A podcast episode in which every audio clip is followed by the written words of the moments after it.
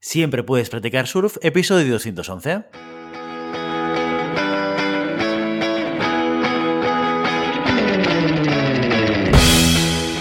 Bienvenido y bienvenida a Siempre puedes practicar surf, el podcast diario sobre recursos humanos. Este podcast está pensado para profesionales de recursos humanos, gerentes o jefes de equipo podrás encontrar técnicas, consejos, ideas, conceptos y noticias sobre la gestión de personas, eso sí, con enfoque práctico y aplicable. Hoy episodio 211 del viernes 22 de abril del 2022, programa muy interesante porque lo dedicamos a vuestras preguntas concretas con retos sobre gestión de personas y recursos humanos. Pero antes dejadme que os recuerde que podéis encontrar más contenido en nuestro blog e información sobre nuestros servicios en nuestra web, en globalhumancon.com. Desde allí os podréis apuntar a nuestra newsletter para no perderos nuestros webinars, streamings y todo el contenido de actividades que organizamos desde la consultoría Global Human Consultants. Hoy es viernes, tocan preguntas y respuestas de la audiencia y empezamos las preguntas de esta semana con Pedro, que nos dice lo siguiente, dice, hola Guillermo, mi empresa ha empezado ahora un proceso de fusión bastante grande. Ya nos han avisado que durante lo que dure el proceso, algunos altos cargos dejarán la compañía. Mi pregunta es, ¿hasta qué punto afectan al resto de los empleados estos procesos de reestructuración? Yo tengo una posición de administrativo y aunque no se ha anunciado que vayan a despedir a nadie, tampoco han anunciado lo contrario. Imagino que tras la fusión habrán roles redundantes. La verdad es que es una situación bastante estresante. Muchas gracias. Pues bien, Pedro, la verdad es que es difícil saberlo. ¿eh? Hay poca información en tu mensaje y en tu comentario, pero vamos a intentar desgranar en qué circunstancias podría o no afectar. Muchas veces cuando hablamos de fusión, más que fusión es una adquisición, es decir, que una empresa ha comprado a la otra.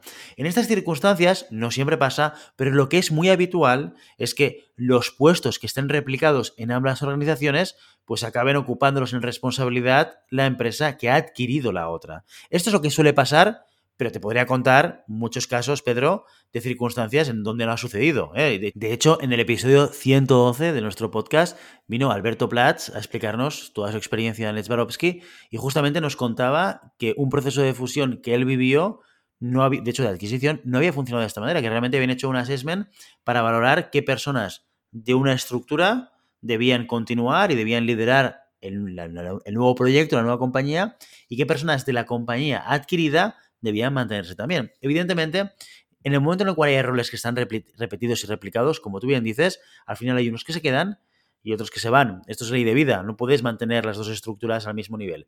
A no ser, a no ser que estemos hablando de una fusión o una adquisición de dos estructuras que ya son independientes por el tipo de core business que tengan y que por lo tanto ya de manera lógica las compañías decidan mantenerlos por separado. Esto también podría ser, por eso te digo que depende de la tipología de la fusión, se puede dar de una manera o se puede dar de otra. Normalmente las fusiones acaban afectando sobre todo, sobre todo a los puestos transversales. La gente de recursos humanos, la gente de finanzas, la gente de sistemas, la gente de, bueno, todas aquellas responsabilidades que no forman parte del core business, que forman parte más, sobre todo, de áreas de servicio transversal, porque es las que normalmente, más fácilmente vamos a ver replicadas en las dos estructuras de la fusión, ¿de acuerdo? Y sobre todo, la mayor parte de las veces acaba afectando a los grandes directivos, a los altos directivos, que como en tu caso, han comunicado que algunos altos cargos dejarán la compañía como parte de ese proceso de fusión. ¿Esto te afectará a ti, Pedro, o no? Es una cosa que es difícil de saber. Lo que sí que te recomiendo es que en estos casos intentes hablar todo lo que puedas con tu jefe. Aunque ya también te anticipo que probablemente tu jefe tampoco tenga mucha más información que tú. ¿Sí? Pero si puedes establecer esa línea de comunicación con tu jefe en la cual le anticipes, oye, por favor, si sabes algo, dímelo para que yo pueda reaccionar, pues esto siempre es positivo. Aunque ya te digo que normalmente en esos procesos de fusión, de adquisición, las decisiones se van tomando un poco paso a paso y evidentemente no se comunican hasta que no tienen muy claro qué va a pasar. ¿Y esto qué consecuencias tiene para el equipo y para la organización? Pues las que te pasan a ti. Te genera una situación bastante estresante a todo el mundo. Es que los procesos de fusión tienen esto. O tienen muy claro que no van a afectar a nadie por tanto lo comunican lo antes posible para evitar justamente esta situación de incertidumbre y de estrés en toda la organización. O si no pueden hacerlo, van comunicando en la medida de la cual son capaces de poder saber qué es lo que va a pasar. No hay otra manera de gestionarlo.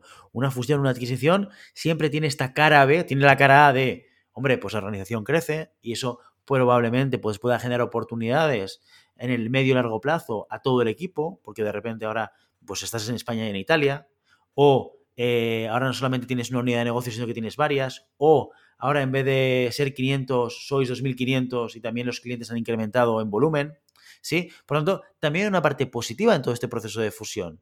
¿Qué es lo que pasa? Que siempre genera este momento de incertidumbre, de, bueno, de expectativas, de ver cómo se van a colocar las piezas dentro del puzzle. Así que, bueno, Pedro, muchísimo ánimo y espero que esto, por lo menos lo que te pueda afectar a ti, lo puedas resolver lo antes posible. Seguimos con Maite que nos pregunta lo siguiente. Dice, hola, estoy muy interesada en varios puestos de trabajo, todos del mismo sector, en los que uno de los requerimientos es tener carnet de conducir. Bien, yo tengo miopía magna, degenerativa, por lo que evidentemente no puedo conducir. De hecho, a causa de este problema, tengo una incapacidad parcial. Sé que el motivo por el que piden el carnet de conducir es porque muy de vez en cuando hay que asistir a algún evento. Pero no vas solo, siempre vas acompañado de dos o tres empleados más, por lo que alguien podría conducir por mí. La asistencia a eventos es solo una parte muy muy pequeña del trabajo y aún así siempre me rechazan por este motivo. Por eso, y porque creo que debido a mi invalidez creen que soy una inepta. Mis preguntas son, ¿hay alguna manera de abordar este tema legalmente? ¿Discriminación o algo así? Y ¿sería una buena idea no decir nada de mi discapacidad hasta que me ofrezcan el puesto? Aunque he escuchado varios episodios y sé que eres pro transparencia total, así que me imagino la respuesta a esta pregunta. Pues Maite, difícil solución tiene lo que nos planteas.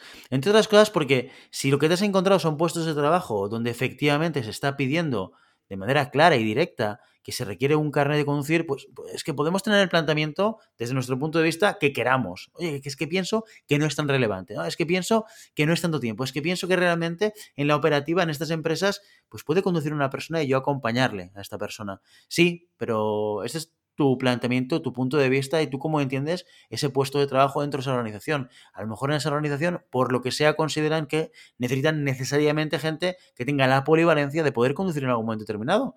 Y eso no tiene nada de ilegal y no tiene nada de, de discriminatorio hacia personas que por circunstancias o por una incapacidad, ¿no? Como tú nos cuentas en tu caso, no podéis tener el carnet de conducir para ejercer ese puesto de trabajo.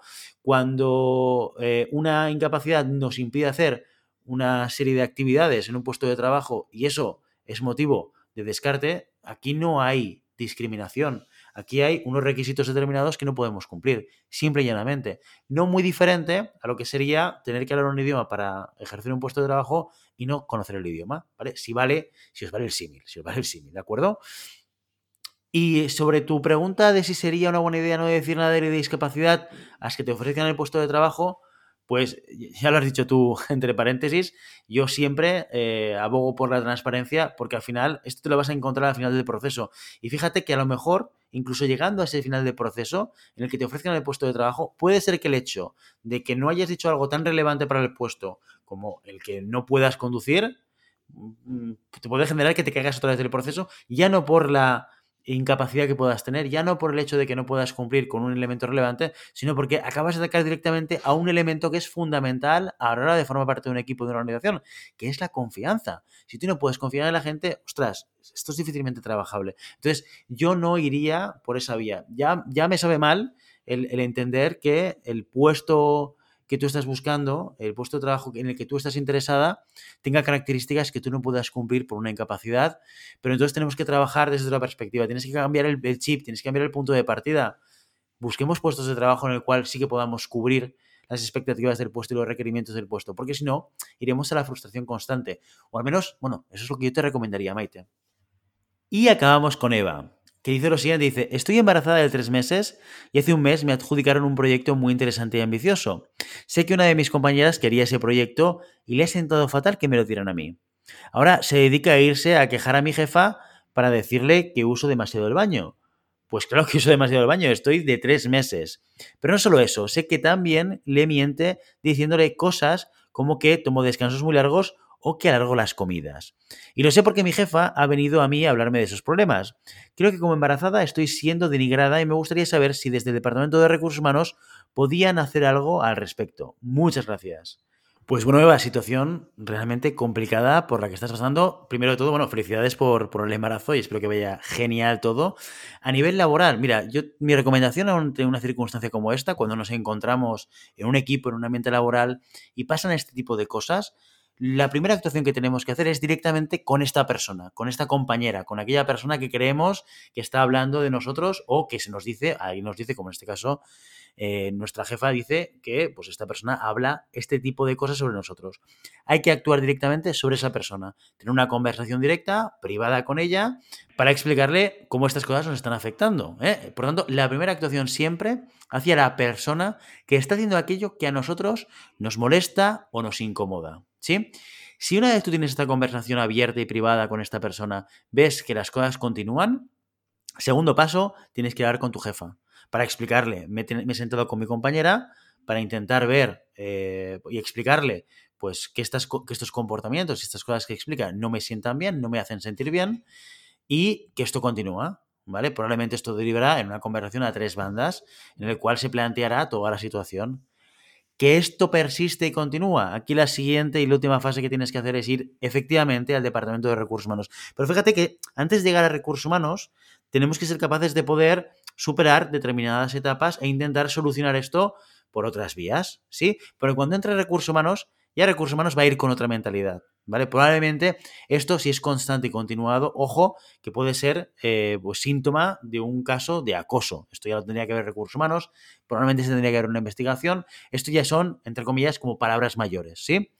Pero en cualquier caso, siempre antes de llegar a ese punto, lo que tenemos que intentar es hablar con la persona, porque a lo mejor esta compañera tuya tampoco lo hace con maldad, no lo hace con mala intención. Igual ni siquiera se da cuenta de lo negativo que es la actitud, ¿no? El planteamiento y lo que comparte sobre ti, ¿no? Y bueno, démosle la oportunidad para darle esta visibilidad y para, bueno, por, pues que ella pueda rectificar sobre sus comportamientos. Así que espero, Eva, que esto te pueda ayudar, que te pueda ayudar a encarar esta situación complicada que tienes por delante y sobre todo que vaya genial el parto y los siguientes meses y, años con la nueva criatura. ¿eh?